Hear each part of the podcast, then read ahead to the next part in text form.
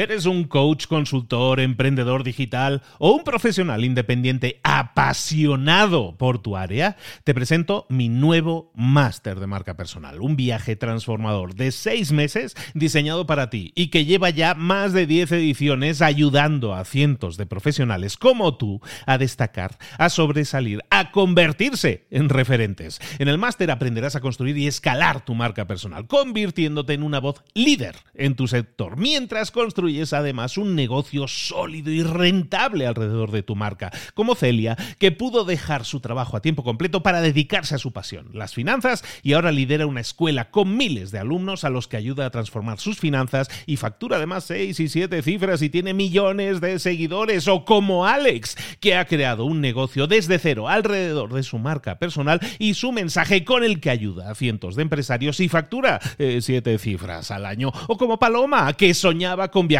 por el mundo y que ahora vive como nómada digital con cientos de miles de seguidores y más de 17.000 alumnos. Gracias al máster, su sueño pasó de ser una idea a una realidad rentable y reconocida.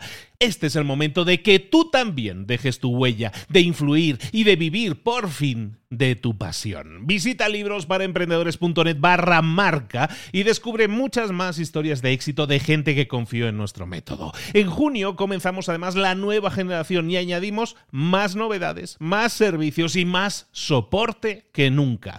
Únete a la élite de profesionales que ya están cambiando sus vidas. ¿Estás listo? ¿Estás lista para desarrollar tu marca personal y ser nuestra próxima historia de éxito? Pues visita librosparaemprendedores.net barra marca y comencemos.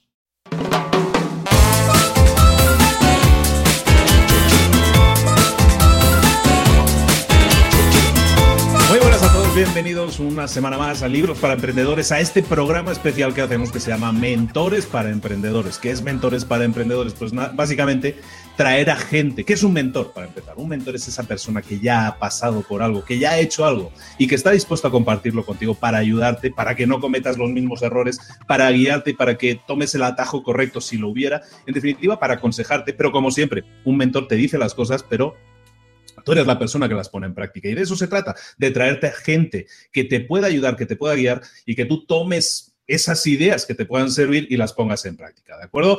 Hoy traemos a alguien muy especial, a alguien al que yo admiro y sigo mucho desde hace mucho tiempo. Para mí es el, el verdadero rey de las ventas en temas de ventas. Es una persona que tiene un podcast que se llama Venta Inteligente y se llama Carlos Sogor. Carlos, ¿cómo estás, querido? ¿Qué tal? Encantado de estar aquí. Yo también te sigo mucho, ¿eh? Muchísimas gracias. ¿Preparado para dar valor? ¿Preparado para dar valor, Carlos? Yo creo que sí. Creo que podemos hacer cosas muy, muy interesantes. Excelente, excelente. Pues Carlos Sogor, Carlos Sogor es un consultor, formador de ventas, trabaja para, para, empresas a las que ayuda en muchas cosas, pues en temas de gestión de equipos, de dirección de equipos, en tema de ventas, en tema de habilidades directivas es profesor universitario, también da clases en másters de todos estos temas, sobre todo de habilidades directivas, de ventas y todo eso. ¿Algo más que podamos decir de ti, Carlos, para completar este perfil así rápido? Yo creo que un poco ya lo has comentado todo. Si, si, si hay una frase, por así decirlo, que me defina, es que, que me dedico a vender desde hace mucho tiempo. Yo creo que ya he perdido la noción. Desde hace 25 años me dedico a vender. Y sí es cierto que gran parte de todo ese expertise, de todo ese conocimiento que he generado en estos 25 años. Yo soy una persona muy metódica y muy de, seguir eh, paso a paso todos los procesos.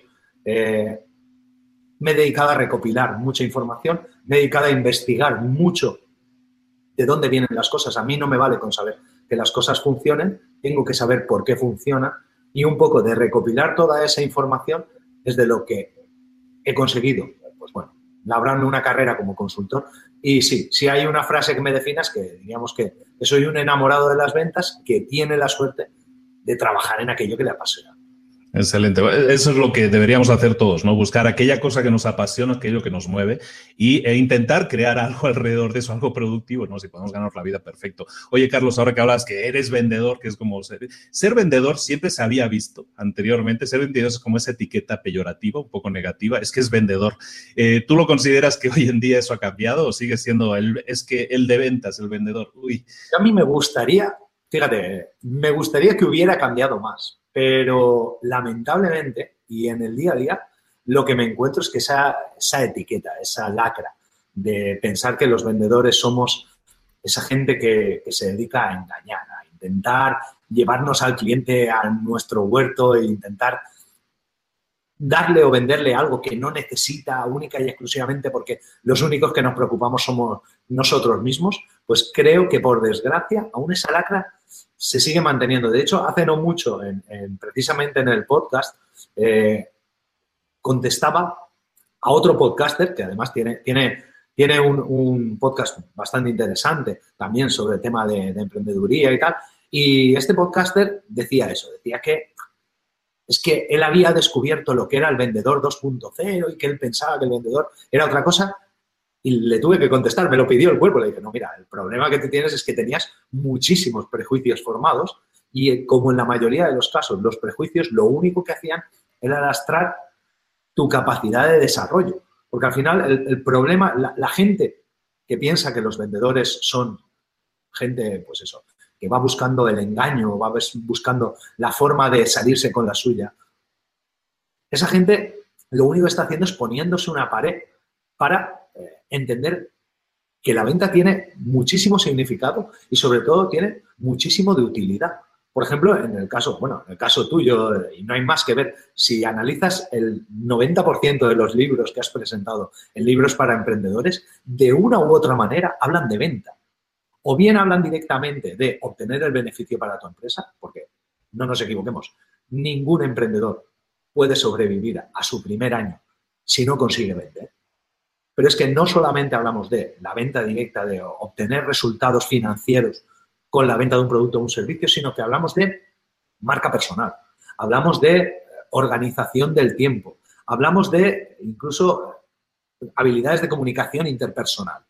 Todo eso todo eso lo necesita un vendedor. Solo que cuando nos ponemos esa venda delante, nos ponemos ese prejuicio y pensamos que el vendedor es una mala persona, no nos damos cuenta de todo el bagaje, de todo el conocimiento y de todas las habilidades y competencias que es capaz de desarrollar en una charla de 10 o 15 minutos con tienes, mucha, mucha verdad y, es algo importante, es algo que a, veces pecamos de, ser demasiado complejos cuando hablamos, cuando tenemos que ser a veces muy básicos.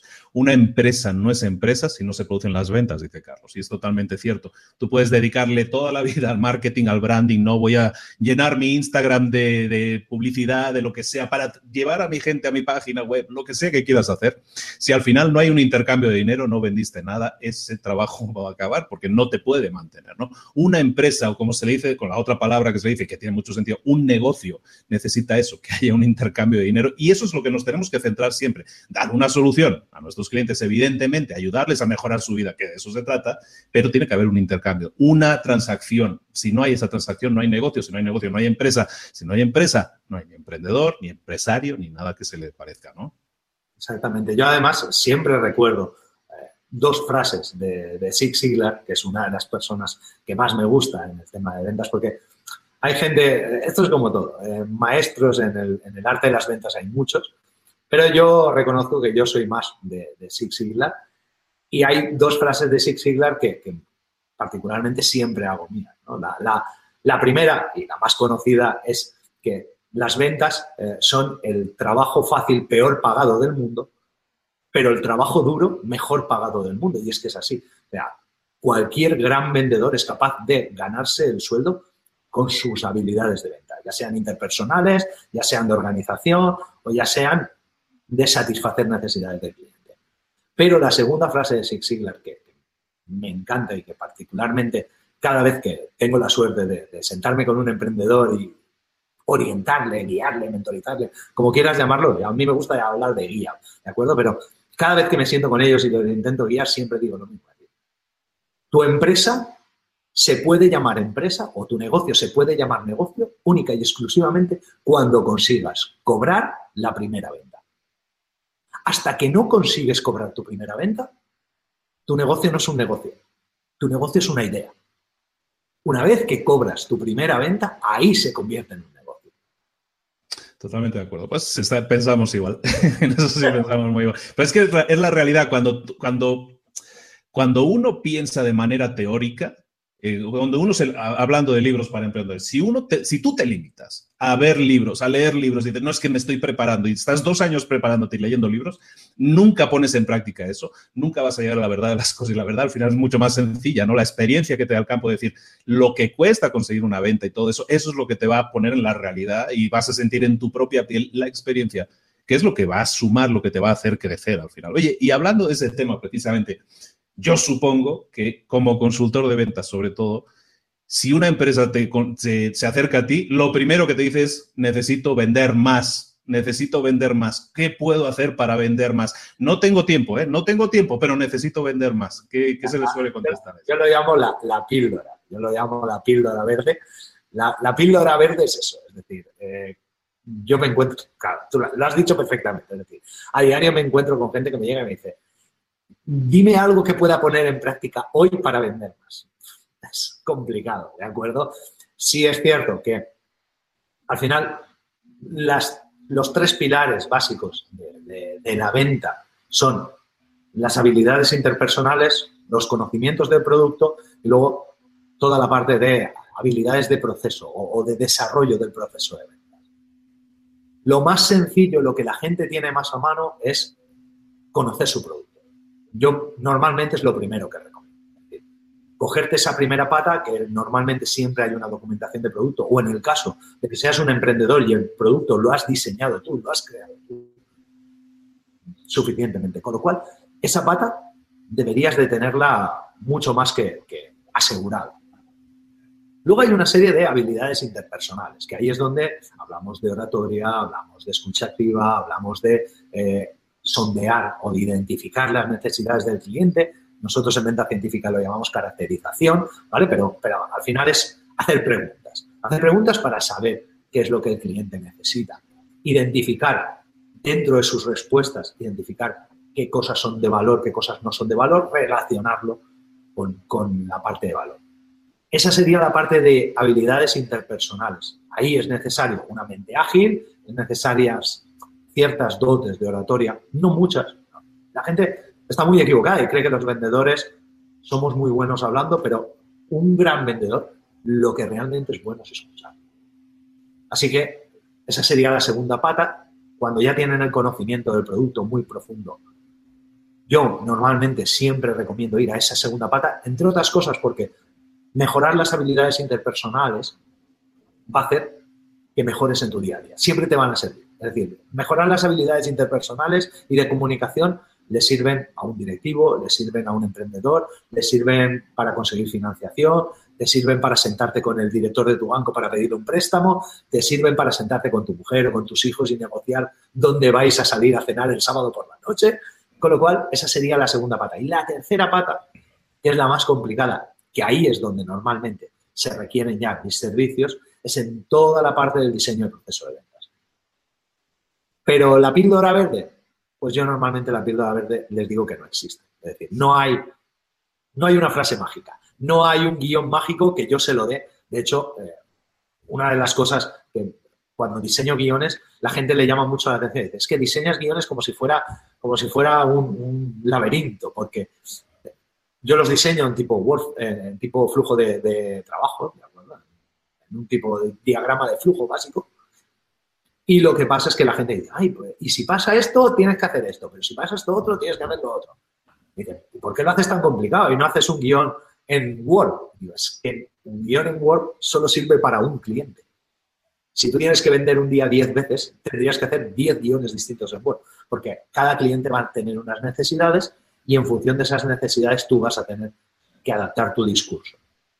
Pero vamos, la píldora verde no existe, pero si puedes mejorar las habilidades interpersonales y de conocimiento del producto del resto, probablemente sí que me tenga que encargar yo. Pero bueno, tampoco está mal. No, está bien. Oye, eh, tú hablas mucho siempre, ah, lo, estás comentando aquí ahora, de la propuesta de valor, eh, eh, pero hablas también mucho, cuando te sigo, hablas mucho de la experiencia de cliente, que, que no es lo mismo que la atención al cliente, podríamos decir, es como la evolución, es la versión 2.0 de la atención al cliente, ¿no? Y entonces, y ahora lo mencionabas, ¿no? Ese diagrama de flujo, porque esto no es una secuencia, no es secuencial, no es siempre, hay que, hay que decir A, B, C y D, sino es, si este dice 1, yo digo A, si este dice 2, yo digo B, ¿no? O sea, tienes que reaccionar y escucha activa, ¿no? Lo que estábamos diciendo. ¿Cómo se diseña la experiencia de un cliente? ¿Qué tenemos que saber, qué tenemos que analizar de un cliente para nosotros actuar en consecuencia? ¿Quieres la versión sencilla o quieres la versión de consultor? voy, a empezar por la versión de consultor. ¿vale? La versión de consultor te diría que eh, nosotros para identificar eh, los lugares de experiencia de cliente, primero hacemos un mapeo del proceso, luego hacemos un mapa de flujo de valor, luego a partir de ahí sacamos un CTQ, que es cuáles son el critical to quality, cuáles son las situaciones o las condiciones críticas para que el cliente tenga la, la, valoración positiva y a partir de ahí hacemos un cano, que un cano es un diagrama específico para identificar aquellas, aquellas zonas en las que eh, nuestro producto tiene más valor. Claro, esto, esto lo sabe hacer muy poca gente, ¿vale? Lo más sencillo, lo más sencillo de todo esto es que te sientes como digo siempre, con un folio delante, que dibujes una especie de mapa. Yo además soy muy, muy partidario de hacer dibujos, me gusta mucho hacer dibujos. Y que dibujes como si fuera una especie de mapa. Y además tú lo has dicho muchísimas veces en, tus, en, tus, en tus podcasts. A un lado tienes que poner el punto A y al otro lado el punto B. Y lo único que tienes que hacer es ejercicio de reflexión para pensar, oye, si yo soy un cliente, cómo voy o por qué puntos paso para llegar de A a B. Y los, y los marcas y los pones y además los escribes, pues si el cliente, por ejemplo, si estamos hablando de una tienda, pues el cliente tiene que entrar por la puerta, ¿vale? ¿Qué es necesario para que el cliente por la puerta? Pues que para que el cliente entre por la puerta es necesario pues que la tienda sea llamativa, que tenga un cartel bonito, que tenga un escaparate bonito, que se vea limpia desde fuera, vale, pues y, vas rellenando todas esas, todos esos pasos que tu cliente va a dar. Hasta que al final llegue a B y el punto B es que el cliente sale de la puerta de tu tienda con la compra hecha. Claro, esto es sencillo. Relativamente sí. Si tienes dudas, mi recomendación siempre es que no...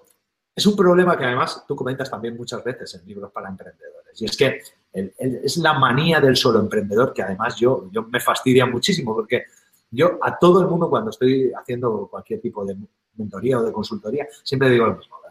Pregúntale a tu madre, pregúntale a tu hermano, pregúntale a tu prima, pregúntale a tu mejor amigo, pregúntale a ese vecino con el que tienes confianza que te diga qué hace él cuando va a una tienda.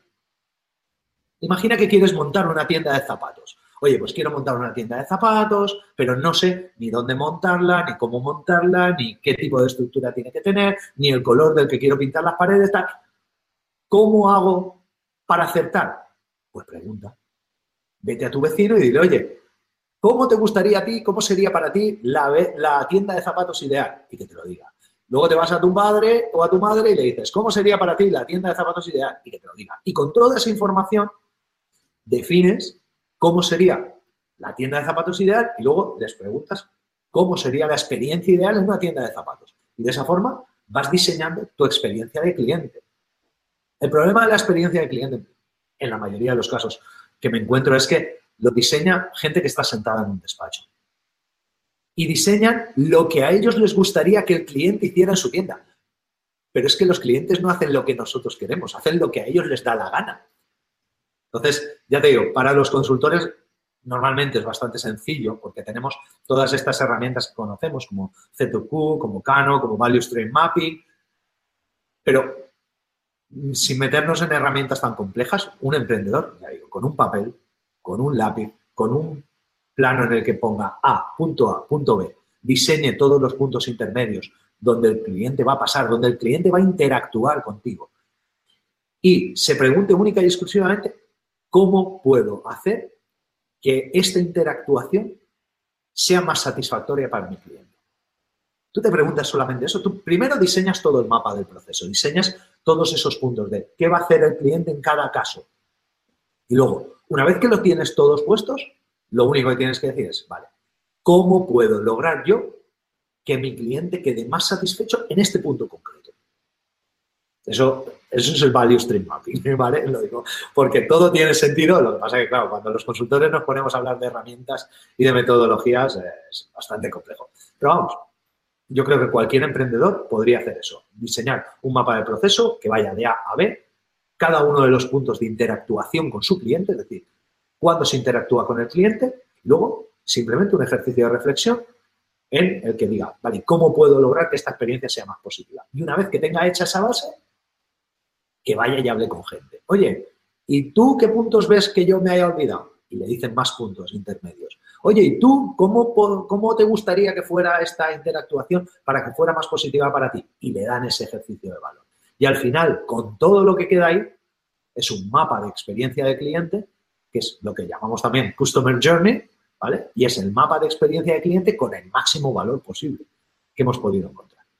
Y, la, conexión con la gente a la que tienes que venderle es, es básica y es a veces, de nuevo, parece que decimos obviedades, ¿no? Pero si tú tienes una idea de negocio y quieres saber si va a funcionar, tienes que validarla, porque lo que nosotros pensamos que va a funcionar, lo que nosotros pensamos que se va a vender, lo que nosotros creemos es todo, todo eso tiene un fallo, todas esas frases que es el nosotros. El nosotros no importa porque, como decíamos, al final nosotros no vamos a comprarnos a nosotros mismos, necesitamos que otros nos compren, ¿no?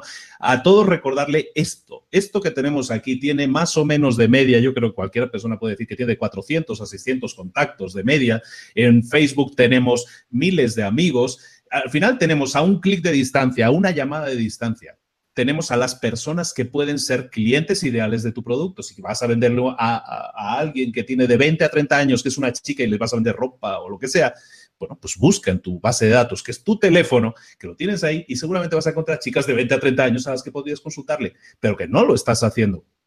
Y aunque parezca una obviedad, es algo que hay que insistir e insistir, insistir que la gente haga. Ahora él nos está diciendo el, el viaje del cliente, el viaje que va del punto A al punto B. Pues al final Tú lo puedes diseñar teóricamente, pero lo que haces es validarlo, validarlo con la gente, que la gente te diga, sí, es así, así me comporto, así te diría, o así no, no, estás muy equivocado.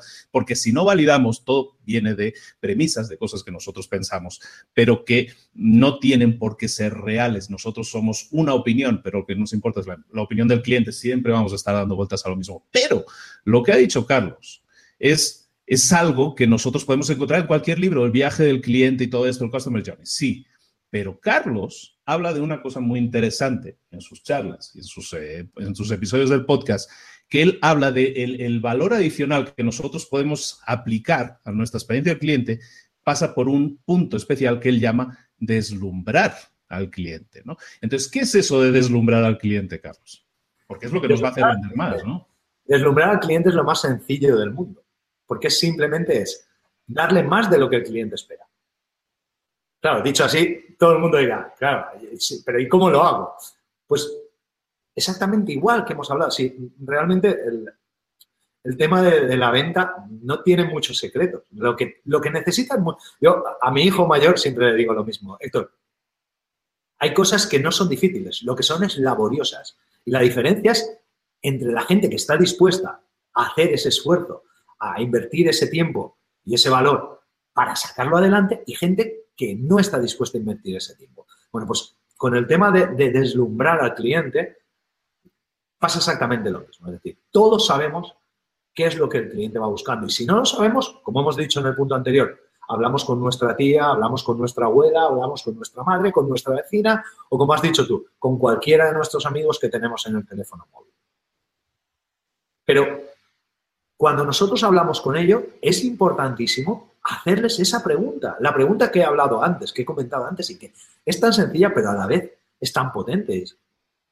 ¿Cómo podrías mejorar tú esta experiencia? ¿O cómo podrías mejorar la experiencia de esta interactuación?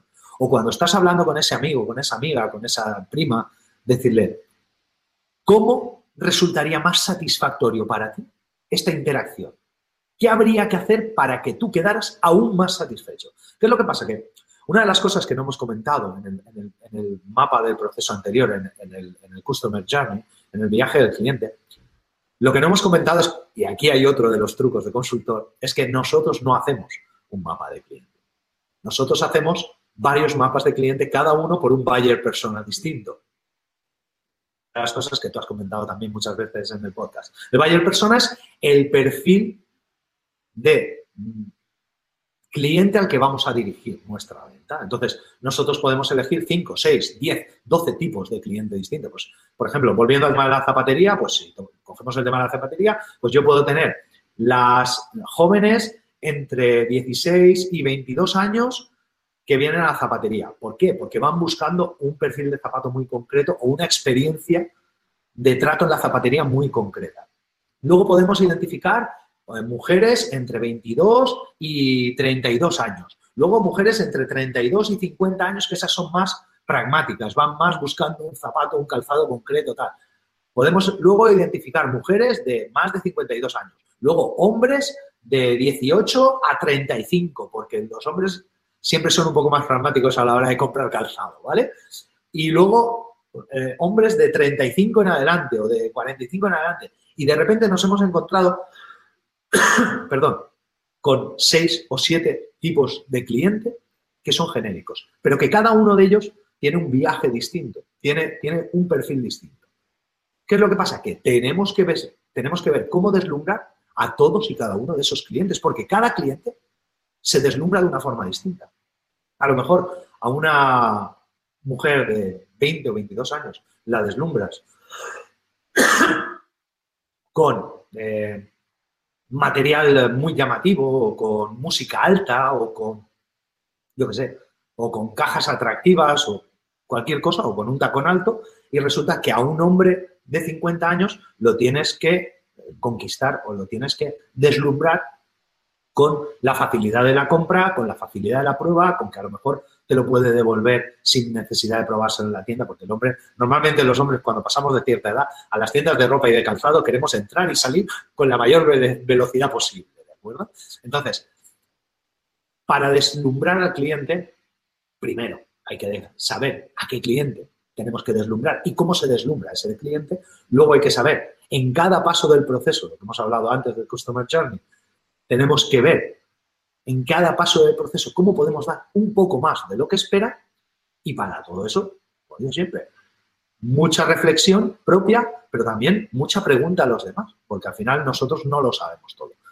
Y la única, siempre suelo decir esto, pero es que siempre es verdad, eh, la diferencia entre un consultor y, por ejemplo, un emprendedor, es que los consultores estamos acostumbrados a hablar con 50 o 60 personas antes de entregar un proyecto. El consultor se cree que él solo, hablo de un emprendedor, eh, perdón, el emprendedor, hablo de un emprendedor como de un directivo. Hay muchas veces que piensa que él solo, sentado en la soledad de su despacho, es capaz de desarrollar lo mismo que nosotros. Y muchas veces se sorprende cuando dicen, pues yo le he dedicado a esto un año y no le he sacado punta y tú has venido aquí y en tres semanas le has sacado punta. digo, ya, pero es que yo he hablado con 60 personas en tres semanas. Y tú en un año has estado solo, sentado en tu despacho. Pero sí, así hay que deslumbrar. A base de pensar mucho y preguntar mucho. Y, eso es todo, mucha verdad. El, arte de deslumbrar, que deberíamos hacer el libro, ¿no? El arte de deslumbrar pasa también por, como él lo está diciendo, si alguien se empieza a pensar y a rebobinar un poco lo que ha dicho, lo que estamos hablando y todo lo que estamos hablando en realidad, que es a lo que él se dedica, es a, crear sistemas. Lo que estamos haciendo es sistemas, sistematizar la venta. Eh, me venía a la memoria, me estaba viniendo la imagen a la memoria de una película que recomiendo mucho, que es de el creador de McDonald's, de Ray Kroc, que está por Netflix ahora, es una gran película, el fundador en la que diseñan el proceso de cómo tiene que trabajar la cocina de McDonald's para que sea lo más eficiente posible. Esto es exactamente lo mismo, es un proceso, es un proceso, es un proceso de venta, sí, pero es un proceso. Entonces, sistematizar eso es fundamental para no dejar al libre albedrío, para no dejar a nuestros vendedores que un día vendamos bien y otro día vendamos mal porque un día se levantó con el pie izquierdo y otro día con el pie derecho. De eso te quería preguntar, Carlos. Vender es humano, como dice aquel libro, ¿no? Vender es humano. ¿Cómo podemos hacer ¿Cómo podemos motivar a nuestros empleados para que sean vendedores, mejores vendedores? Porque tú te dedicas a, liderarlo también de equipos. ¿Cómo podemos hacer que, de alguna manera, podemos decir que nuestros resultados sean un poco más previsibles, que no dependan tanto de si hoy se levantó bien o simpático o antipático nuestro vendedor? Te voy a decir la misma frase que digo, me vais a perdonar que voy a soltarme un poco la moedera y voy a hablar un poco mucho más coloquial ¿de acuerdo? Pero como, como digo en mis clases y en mis conferencias, el mejor motivador que hay en el mundo es la pasta. Tú, si tienes vendedores que ganen mucha pasta, tendrás vendedores motivados. Si tienes emprendedores que ganen mucha pasta, tendrás emprendedores motivados. Tú quítale a alguien el dinero y empezarán a surgir problemas. ¿Por qué? Pues porque al final esa inseguridad que genera el no tener esa retribución pecuniaria, esa retribución monetaria, eh, genera muchísima ansiedad. La motivación en sí, y yo, quien me conoce bien sabe que no soy, eh, no soy muy fan del tema de la motivación intrínseca, ¿de acuerdo? Porque yo siempre digo, eh, yo recuerdo una persona que me decía, no, es que toda la motivación es intrínseca, no existe la motivación extrínseca. Digo, claro, eso funciona hasta que te ponen delante de un toro de 600 kilos. Verás tú lo extrínseca que es tu motivación para correr cuando tengas un toro de 600 kilos detrás. Pues esto es exactamente igual, es decir, tu motivación puede ser muy potente, pero si te encuentras día a día con una pared y te encuentras con que no vendes, no vendes y no vendes, al final tu motivación se va al garete. Una de las cosas que hacemos en venta científica es diseñar procesos de venta que lo que logren es que tú obtengas resultados aunque hayas dormido poco la noche anterior, aunque estés desmotivado. Eh, es más, que un vendedor novel obtenga resultados, que un vendedor veterano obtenga resultados, porque yo no puedo llegarle a una empresa y decirle, no, mira, te voy a diseñar un proceso de ventas genial, te voy a diseñar un guion perfecto y solamente va a funcionar cuando tus vendedores estén motivados. Y me van a decir, hombre, pues para eso no te pago. ¿Por qué? Pues porque para el día que estén motivados no necesitan un buen proceso. Ya para eso ya están motivados. Lo que tienen que conseguir es resultados el día que tienen un mal día. Es más, tienen que conseguir resultados cuando está lloviendo, cuando hace sol y, como digo yo, cuando el cliente les trata mal y cuando el cliente les trata bien. A todos nos encantaría vender a clientes que son muy amigos nuestros, que nos quieren mucho y que además necesitan nuestro producto y que además no tienen problemas de dinero, pero eso no es así.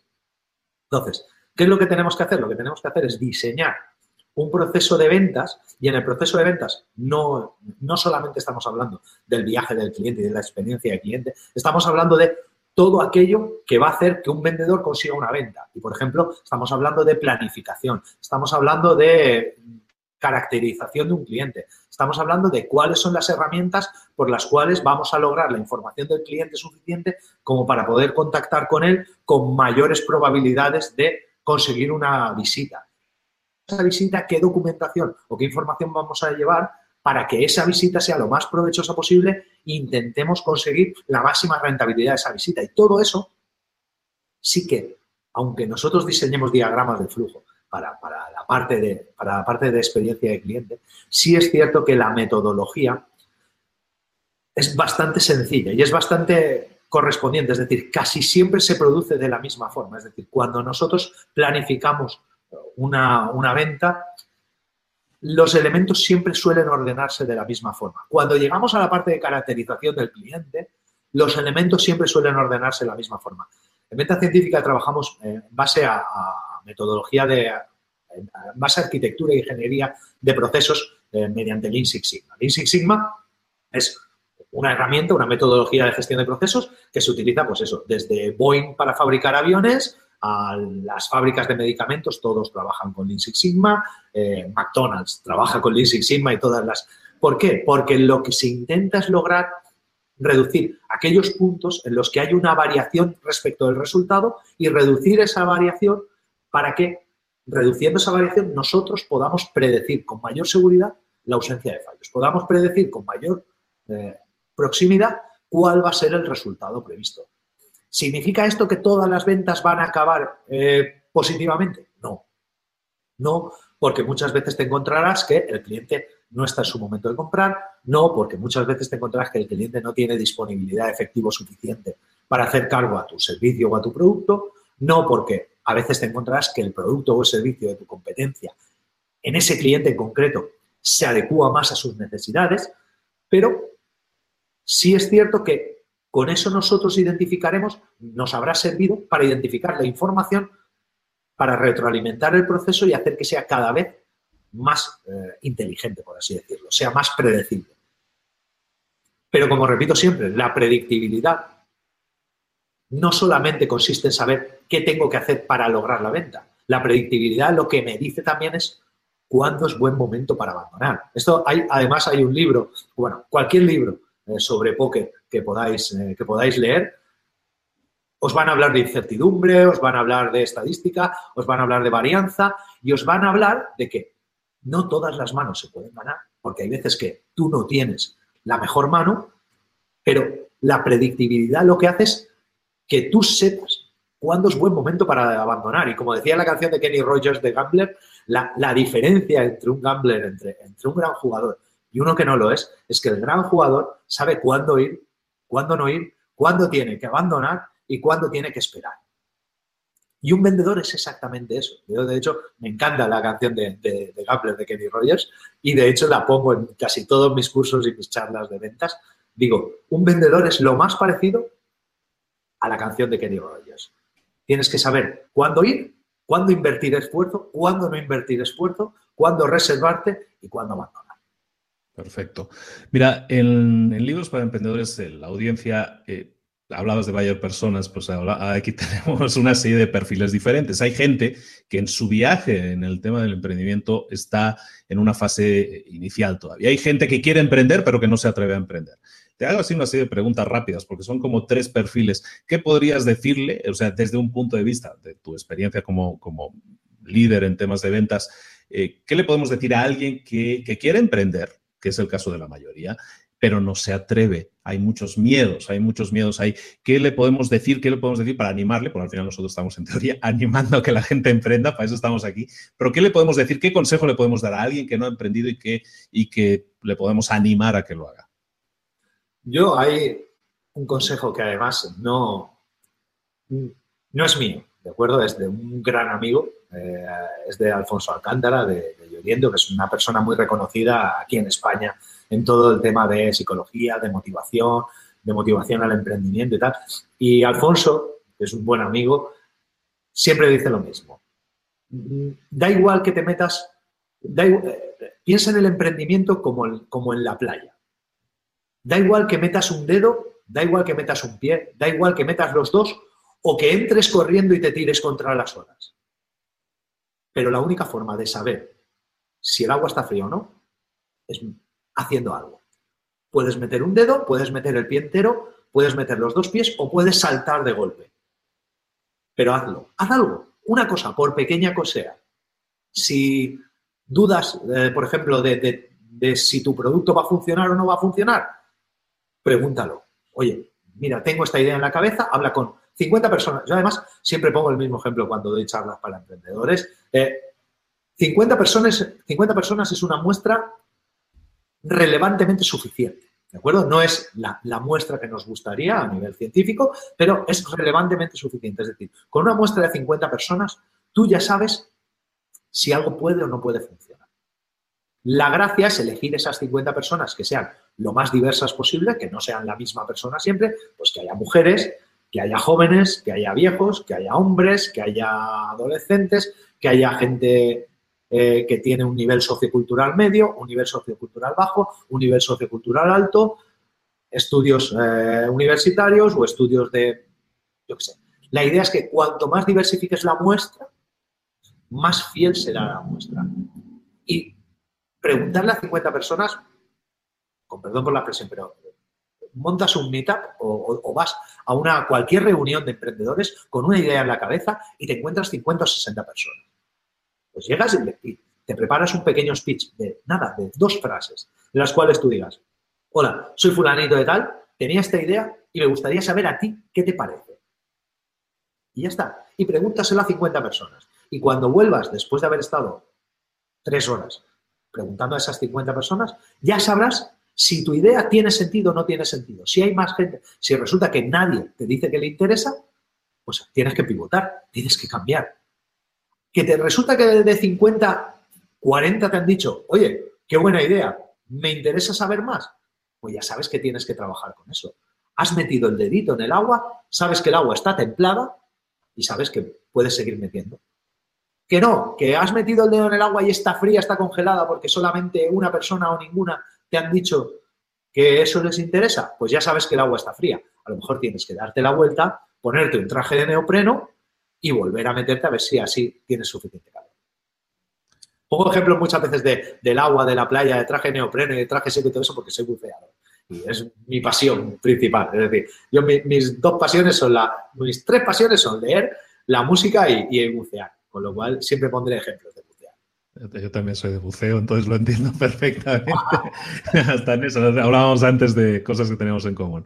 Oye, ese es uno de los perfiles, el de la gente que no se ha atrevido a emprender. Y hablábamos, lo estás comentando tú ahora, validar la idea, al final es lo que estamos hablando, que es lo que decíamos antes, ¿eh? de cualquier cosa que tú hagas, no asumas que tú tienes la razón y el derecho a, tener razón siempre, sino valídalo siempre con la, con la gente que interesa, que es tu cliente. ¿no?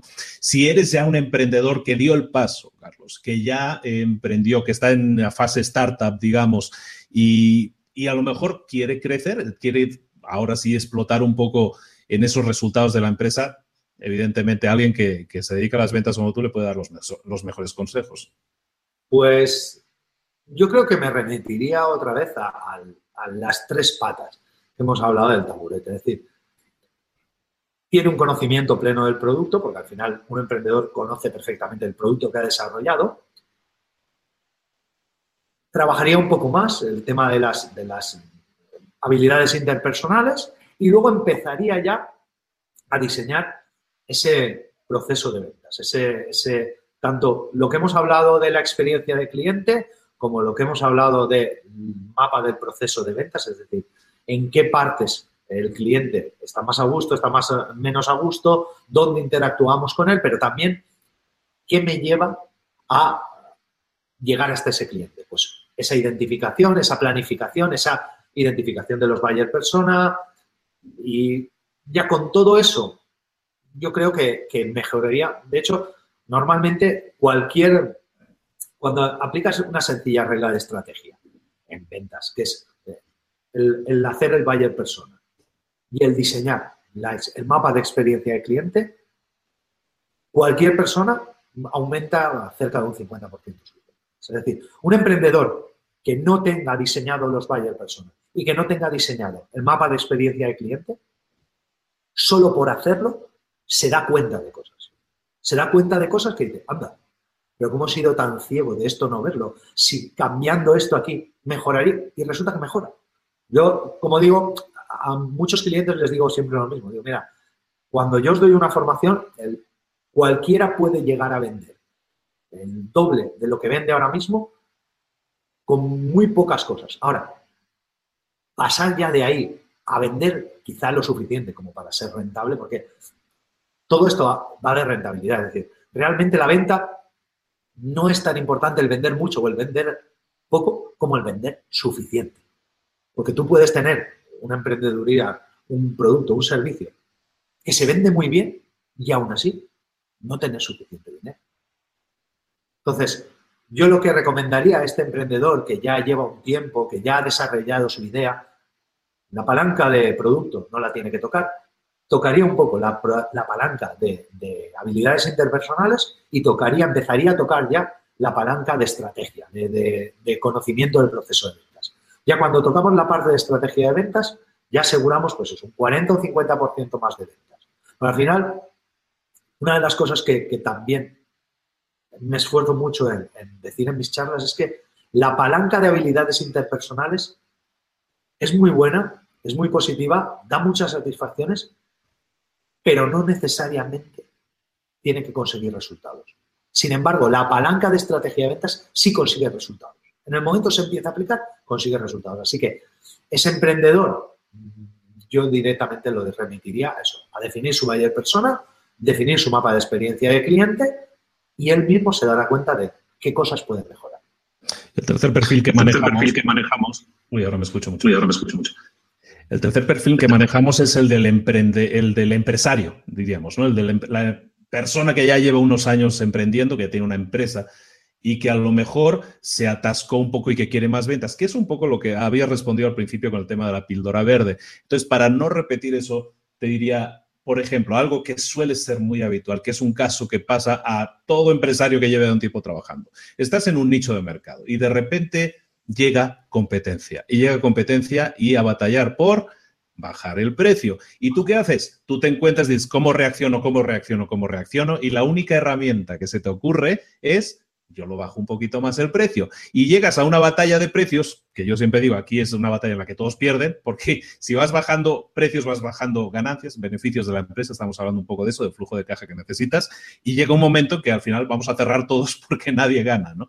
Entonces, ¿qué hacer cuando un empresario se encuentra en una situación, yo creo que es muy real, de, oye, ¿cómo compito con esa otra empresa que llegó y está con un producto muy similar al mío, pero baja el precio y eso me obliga a mí a bajar el precio? ¿Cómo debería reaccionar un empresario ahí? Mm, normalmente yo, a la gente que ya está en esta situación en la que el mercado está, no maduro, pero ya no está en, zona de, océano azul, como se conoce, ¿vale?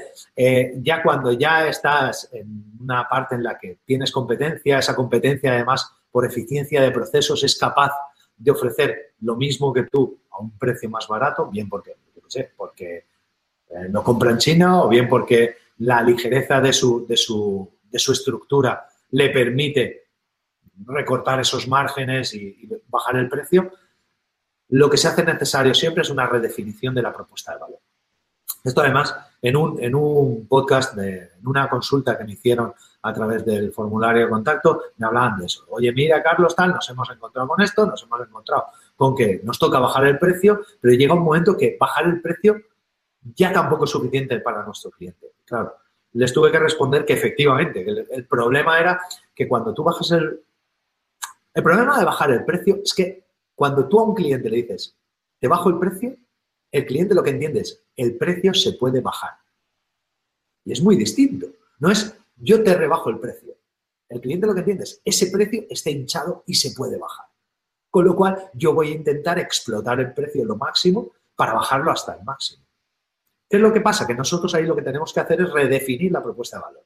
Tenemos que, por un lado, hacer más eficientes nuestros procesos, tenemos que apalancarnos en aquellas partes de nuestro proceso que ofrecen una ventaja competitiva, como por ejemplo, yo que sé, si nosotros tenemos eh, un mejor servicio de atención al cliente o tenemos o podemos permitirnos, esto es una de las cosas que muchas veces se olvida, pero a lo mejor nosotros que ya tenemos ganado un cierto respaldo financiero, podemos permitirnos el, eh, ofrecer condiciones de pago distintas a cada cliente. Y podemos coger y decir, oye, mira, pues vale, sí, yo no te puedo bajar el precio, pero a cambio te puedo hacer, ofrecer que me lo pagues en tres veces o que me lo pagues a 60 días. ¿Por qué? Pues porque yo ya tengo respaldo financiero y ya no necesito urgentemente el ingreso. Cosa que la otra compañía, como acaba de entrar en el mercado y además entra compitiendo por precio, necesita ingresos muy pronto. Entonces, se trata de buscar esas opciones de valor que nosotros podemos dar y la otra empresa o las otras empresas que entran a luchar por precio no pueden ofrecer,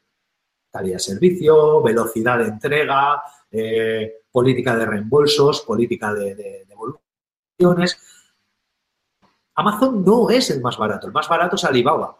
Y al final, cada vez menos gente pide a AliExpress y más gente pide a Amazon. ¿Por qué? Porque AliExpress es como pedirlo y confiar en que te llegue. Como digo yo, AliExpress son los Reyes Magos, porque vuelves a, tener la ilusión de los Reyes Magos, porque cuando ya habías olvidado que lo habías comprado, de repente un día llaman a la puerta y aparece.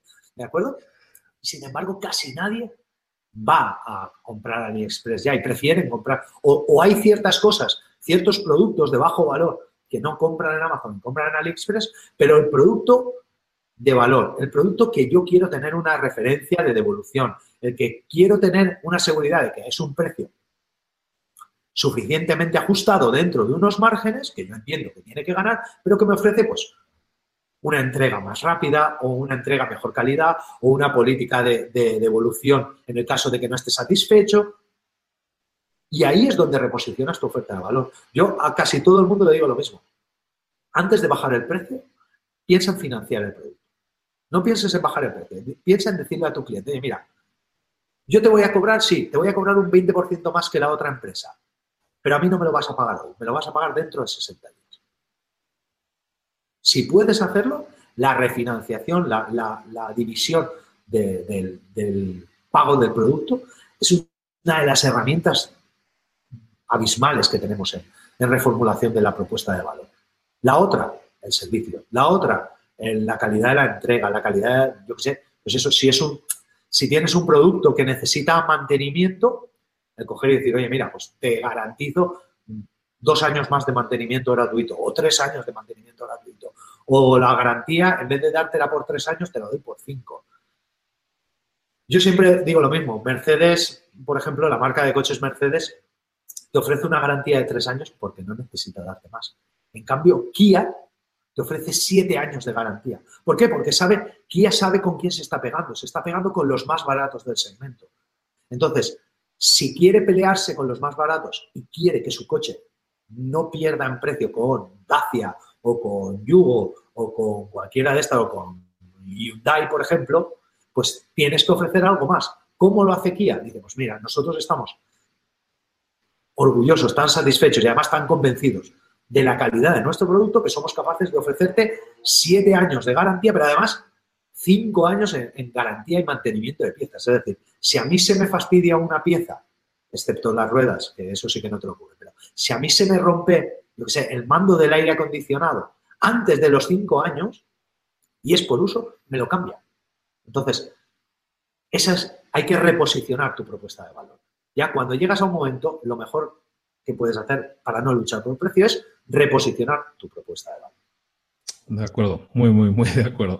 Excelente. Pues estábamos hablando con Carlos Sogor, que es eh, experto en temas de eh, liderazgo de equipos, en temas de, ventas, y estamos ya terminando la entrevista. Carlos, unas recomendaciones. ¿Qué podríamos, eh, qué nos recomendarías? Este es un, es un, podcast al final de libros de emprendedores. ¿Qué libros de negocios o, en tu caso, mejor recomendado relacionado con ventas, nos, nos podrías recomendar? Pues un poco adscribiéndome a esas tres patas que, comentaba, lo primero que el primer libro que le recomiendo a cualquier emprendedor es el manual de uso de su producto o su servicio. Parece una tontería, pero hay mucha gente que, eh, sobre todo los que no comercializan su propio producto, que muchas veces no conocen al 100% su producto. ¿vale? Entonces, el primer libro que tienen que leerse es el manual de uso de ese producto dónde va a tener problemas, cuáles son las preguntas más frecuentes, cuáles son eh, los, las soluciones más rápidas, las, soluciones rápidas o las configuraciones rápidas. La segunda pata, para la, parte de, habilidades interpersonales, yo soy un clásico. Y como clásico que soy, eh, el How to Win Friends and Influence People de Dale Carnegie sigue teniendo validez un siglo y pico después de haber sido escrito. Entonces, eh, yo a mí me gusta mucho esa, esa parte. Entonces, yo recomendaría ese libro si todavía no lo han leído, que me costaría pensar que alguien no ha leído aún el cómo hacer amigos e influir en las personas. Otro de los libros que quizá yo no soy muy de Brian Tracy, no me gusta Brian Tracy, no me gusta. entiendo por qué dice las cosas que dice, pero no me gusta que lo diga. Es decir, Brian Tracy es una persona que sigue defendiendo el... Es una de las personas que sigue impulsando la lacra de que el, vendedor eh, tiene que ser muy hábil con la oratoria, tiene que ser eh, muy... Eh, tiene que buscar la parte de psicología del cliente para influenciarle. ¿Qué es lo que pasa? Que sin quererlo, porque me consta que Brian Tracy defiende muchas cosas. De hecho, los libros de Brian Tracy sobre organización personal son muy buenos. A ver, Brian Tracy fue el que dijo el de cómete ese sapo. Entonces, partiendo de esa base, Brian Tracy sabe escribir, hablan de cosas muy interesantes, pero siendo quizá la mayor referencia en ventas del mundo, lamentablemente su visión de las ventas hace que se perpetúe esa visión de los vendedores como gente que utiliza ardides, que utiliza, eh, pues eso, técnicas un poco de manipulación psicológica para lograr sus objetivos y sus resultados. Con lo cual, no me gusta Brian Tracy para hablar de ventas, ¿vale? Es que mucha gente cuando dice, ¿cómo no te va a gustar Brian Tracy? es que tiene su porqué. Yo lo he dicho al principio, yo soy más de Six Siglar. Cualquier libro de Six Siglar eh, me valdría.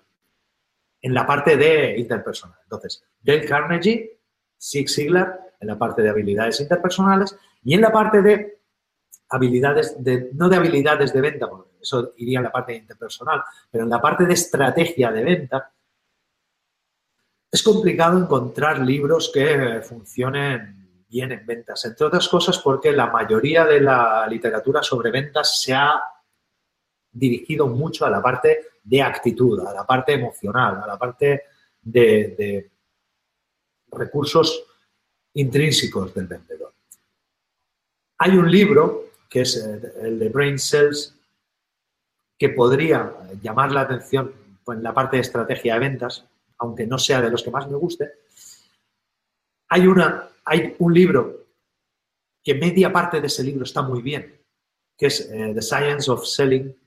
Eh, está solo en inglés, ¿vale? Está solo en inglés. ¿Lo tienes por ahí? Estaba viendo si lo tenía por aquí. No, no lo tengo por aquí ahora. Bueno, pues The Science of Selling, que además salió hace muy poco, empieza ya. Eh, bueno, aquí hay que hacer un pequeño inciso. He hablado dos o tres veces durante la charla de la venta científica. La venta científica es una metodología de ventas, un desarrollo, una escuela de ventas que se está desarrollando desde hace aproximadamente cinco o seis años, desde mediados del 2012. ¿Vale? Aquí en España, eh, yo creo que salvo yo, no sé si habrá alguien más que esté dedicándose al tema de venta científica, pero en 2012 todo empezó con el libro este de, de Science of Selling, ¿vale? Hay una parte que sí que es muy útil, que es toda la parte de proceso de ventas. Se la recomiendo a todo el mundo. La parte que no me gusta es la parte de neuroventas, entre otras cosas, porque como bien digo, el 99% de las cosas que escuchéis de neuroventa o de neuromarketing son mentiras. Son psicología, no son neurociencia. Yo tengo la suerte de conocer, quizá, al mejor neurobiólogo que haya en España, la suerte de, conocerlo muy bien y haber compartido con él mucho rato, que es José Ramón Alonso, que trabaja en la Universidad de Salamanca, en el Departamento de Neurobiología. Y siempre me dice lo mismo, Carlos, cualquier cosa que, le, cualquier cosa que tenga el, prefijo neuro delante y no acabe en biología, es mentira, porque no, no, no, no son capaces de demostrarlo. Entonces, ¿Qué es lo que pasa? Que toda la parte de neuroventa, neuromarketing, eh, neurocomunicación y todo lo que se os ocurra con neuro está muy influenciada por, por dos cosas, que es la psicología personal, ¿vale? Todo lo que es la parte de la psicología de tipos psicológicos, Carl Gustav Jung eh, y, toda esta gente, ¿vale? Y la parte de eh, sesgos, sesgos psicológicos, ¿vale? Entonces, todos esos sesgos psicológicos que nosotros tenemos fusionados con toda la tipología o los tipos psicológicos de Carl Gustav Jung, hacen un mejunje que pega muy bien con lo que se supondría que tiene que ser la neurociencia o la neuroventa o la neurociencia aplicada a ventas, que es la neuroventa. ¿Qué es lo que pasa? Que entonces te encuentras cosas tan absurdas como que te dicen que no, es que el hombre y la mujer compran de forma distinta. Claro, yo me atrevería a decir que todos y cada uno de los hombres y las mujeres del planeta Tierra compran de forma distinta. Es decir, tenemos 7.000 millones de personas que compran de forma distinta unos de otros. ¿Qué es lo que pasa? Que no me valen esas generalizaciones. Y como digo, esas generalizaciones se basan única y exclusivamente en un sesgo que es que a todos nos gusta pensar que efectivamente el cerebro del hombre y el cerebro de la mujer son distintos y entonces buscamos justificación a eso. Pero eso es un sesgo cognitivo, ¿vale? Entonces, este libro, Science of Selling, tiene una parte de ese sesgo también. Es decir, se mete en la parte de, neuro, de neuroventa y de neurociencia aplicada a ventas que no me gusta. Y luego lo que sí recomiendo a todos, a todos, a, todo el que quiera mejorar su estrategia de ventas y su proceso de ventas, lo que sí le recomiendo es eh, el libro de, no sé cómo se llama aquí en España, eh, pero vamos, el de Lean, de, el otro día de hecho lo vi en el aeropuerto y en la, estación de tren. El libro de Lean de Taichi Ono, Taichi Ono, que es el señor que inventó, el ingeniero que inventó el TPS, que inventó el Toyota Product System, que es el padre de Lean. Entre otras cosas, Lean es de donde viene Lean Startup, que para emprendedores es, vamos, la, la Biblia del emprendimiento es conocer el sistema Lean Startup. Bueno, pues Lean Startup viene de Lean, pero además Lean Six Sigma y toda la parte de eficiencia de procesos viene de Lean, viene de TPS, que es Toyota Product System, y viene de este señor, Taichi Ono, que es el ingeniero jefe de Toyota de finales de los años 60, que fue el que implementó toda esta.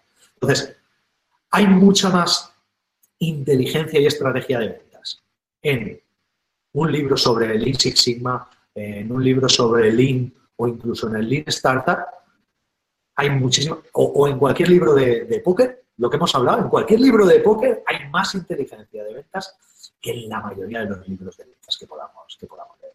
Ya sé que me salgo un poco porque siempre me dicen, recomiendo un libro de ventas. Digo, te voy a recomendar muchos libros que van sobre ventas, pero que no son de ventas. O que se pueden aplicar en ventas, pero que no son de ventas. Eso me pasa a menudo también con, el tema de las películas y las series. Cuando me dicen, recomiéndame una película de ventas, digo, no, te voy a recomendar una película que no va de ventas, pero que lo que sale de ahí, si lo aplicas en ventas, te irá Perfecto. No, estoy de, acuerdo con todo el tema del euro. Porque, porque es más marketing que otra cosa, ¿no? Entonces sí, es curioso cómo lo están evolucionando, pero hay mucha gente que le va muy bien con eso, ¿no? Con lo cual se demuestra que el marketing es una herramienta muy poderosa para vender eh, neurocosas, ¿no? Ahora sí, como tú decías, es que hay de todo, ¿no? Neurooratoria, neuroventas, neuro, neuromasajes, supongo que ahora también, ¿no? hay un poco de todo. Excelente. Bueno, pues eh, mm, ya terminamos, Carlos. Dinos dónde te podemos eh, localizar. Bueno, antes de terminar, decir, eh, ahora nos va a decir Carlos dónde lo podemos localizar. Donde lo puedes localizar siempre, seguido y escuchar mucho de su, mucha de su información es en, su podcast. Tiene un podcast, llamado Inteligente, que, que tengo que felicitar personalmente, ahora que lo tengo aquí delante, porque hoy precisamente veo que se publica el episodio 300. Entonces, eso, eso es algo eso es un hito, ahora sí, con todas las, con todas las letras, es un hito de aplaudir. Eh, y, lo felicito mucho porque es lleno de contenido, lleno... Estamos hablando al principio de mentores, ¿no? Estos mentores para emprendedores es gente que, que, te quiere ayudar, ¿no? Pues eh, este señor de aquí pues lleva ya unos cuantos días haciéndolo y entregando mucho valor y mucha ayuda a los demás. Entonces, felicidades por eso. En el podcast Vente Inteligente lo escuchas. ¿Y, y dónde más te podemos localizar? ¿Dónde, ¿Dónde vives? ¿Dónde vives por internet que te podamos ver? Pues yo, para localizarme es bastante sencillo, o sea, lo único que buscáis, si buscáis Sogor, que sé que es mi nombre, que es Carlos, y Sogor, que es mi apellido, estoy en todos los sitios, no, pero yo a todo el mundo le digo que Vente Inteligente, que es, es la página web mía de referencia a través de donde pues, lanzo toda la información, los programas de, tanto de podcast como los programas de vídeo que lanzo por YouTube, donde están los cursos colgados, donde están las plantillas que yo utilizo, la documentación, los artículos que escribo, transcripciones de los podcasts, todo eso está mente inteligente. Y luego, si llegado el caso les interesara, pero vamos, no, no. Hay otra página que es betacientífica.com, pero betacientífica.com está mucho más dirigida a todo el desarrollo de lo que es la venta científica en España y en Hispanoamérica. Es decir, va mucho más dirigida a consultores o a, formadores de venta que quieren aprender cómo funciona la venta científica para poder luego impartir cursos y formación y, consultoría sobre venta científica. Pero vamos, todos los recursos que tus, tus, oyentes y todos los emprendedores que están escuchando esto, donde pueden adquirir un buen bagaje de información además gratuita y disponible para todo el mundo. Venteinteligente.com, venteinteligente.es, todos los venta inteligente llevan a Roma. Perfecto. Y también puedes ir a librosparaemprendedores.net, hay una lupa, allí buscas Carlos o Carlos Sogor o Sogor, por lo que quieras buscar, y ahí lo vas a encontrar, busca Venta Inteligente, y ahí te voy a poner todos los enlaces que ha mencionado Carlos en el día de hoy, los libros que ha recomendado también, que son muy interesantes, puedo dar fe. Algunos ya lo hemos revisado, pero algún otro sería interesante verlo algún día. Y en definitiva, espero que te haya gustado mucho la charla con Carlos. ¿Por qué? Porque lo que pretendemos aquí es, como te decía, traer mentores, gente que te ayude, que te guíe, que te muestre ideas. Como decíamos antes, una idea no tiene valor hasta que la aplicas. Y esa es la idea, ¿no? Te traemos mentores, gente que lo ha hecho, gente que lo está haciendo, gente que lo está aplicando y gente que te está diciendo cómo hacer las cosas. ¿Qué vas a hacer con esa información? ¿Te la quedas aquí? ¿Te la guardas? Perfecto, muy bien. Felicidades, no te va a servir para nada. Ahora, si agarras esa idea, una, como siempre digo, aunque solo sea una idea, la pones en práctica, puedes aprender. Nunca ganas, nunca pierdes, nunca fracasas, nunca triunfas, siempre aprende. Aprende con la experiencia, porque es así como vas a llegar muchísimo más lejos, te lo aseguro. Mentores para emprendedores. Entonces, la próxima semana regresa con otro mentor, con otra información, con otra ayuda que te pueda ayudar. Muchísimas gracias, Carlos, por estar ahí y, y a Además es que el tema de las ventas yo también es un tema que también soy pico de oro. Me estaría mucho tiempo más, pero muchísimas gracias, Carlos, por estar ahí y habernos iluminado un poco con esto. No creo que sea la última vez que te tengamos por aquí. Seguro que no. Tú sabes que cuando tú me llamas, no, no, no puedo resistir. Entre otras cosas, porque es un placer hablar contigo, Luis. Muchísimas gracias a todos por la atención. De nuevo, si nos sigues en Libros para Emprendedores, date de alta en la lista de correo. Vale la pena. Hay unos correos que, nos trabajamos bastante para que tengan el mayor valor posible. Déjanos cinco estrellas en iTunes. Informa, informa a tus amigos de lo que estás escuchando aquí, del valor que encuentras aquí, para que más y más gente sepa de lo que te estamos proponiendo como propuesta de valor que estábamos hablando aquí y que tú también obtengas el mayor valor posible y que presumas con tus amigos que tú lo escuchaste primero, ¿por qué no? Muchísimas gracias a todos, nos vemos la próxima semana en Libros para Emprendedores, en estos mentores para emprendedores. Un saludo, Luis Ramos, hasta luego.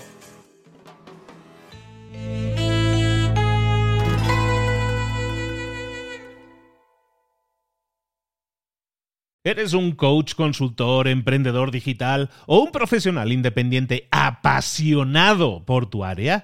Te presento mi nuevo máster de marca personal, un viaje transformador de seis meses diseñado para ti y que lleva ya más de 10 ediciones ayudando a cientos de profesionales como tú a destacar, a sobresalir, a convertirse en referentes. En el máster aprenderás a construir y escalar tu marca personal, convirtiéndote en una voz líder en tu sector, mientras construyes es además un negocio sólido y rentable alrededor de tu marca, como Celia, que pudo dejar su trabajo a tiempo completo para dedicarse a su pasión, las finanzas, y ahora lidera una escuela con miles de alumnos a los que ayuda a transformar sus finanzas y factura además seis y siete cifras y tiene millones de seguidores, o como Alex, que ha creado un negocio desde cero alrededor de su marca personal y su mensaje con el que ayuda a cientos de empresarios y factura eh, siete cifras al año, o como Paloma, que soñaba con viajar viajar por el mundo y que ahora vive como nómada digital con cientos de miles de seguidores y más de 17.000 alumnos. Gracias al máster, su sueño pasó de ser una idea a una realidad rentable y reconocida.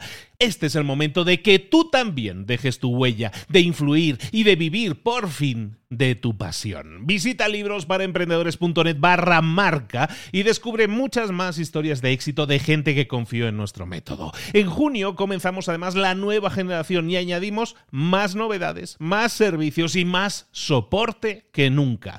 Únete a la élite de profesionales que ya están cambiando sus vidas. ¿Estás listo? ¿Estás lista para desarrollar tu marca personal y ser nuestra próxima historia de éxito? Pues visita librosparaemprendedores.net barra marca y comencemos.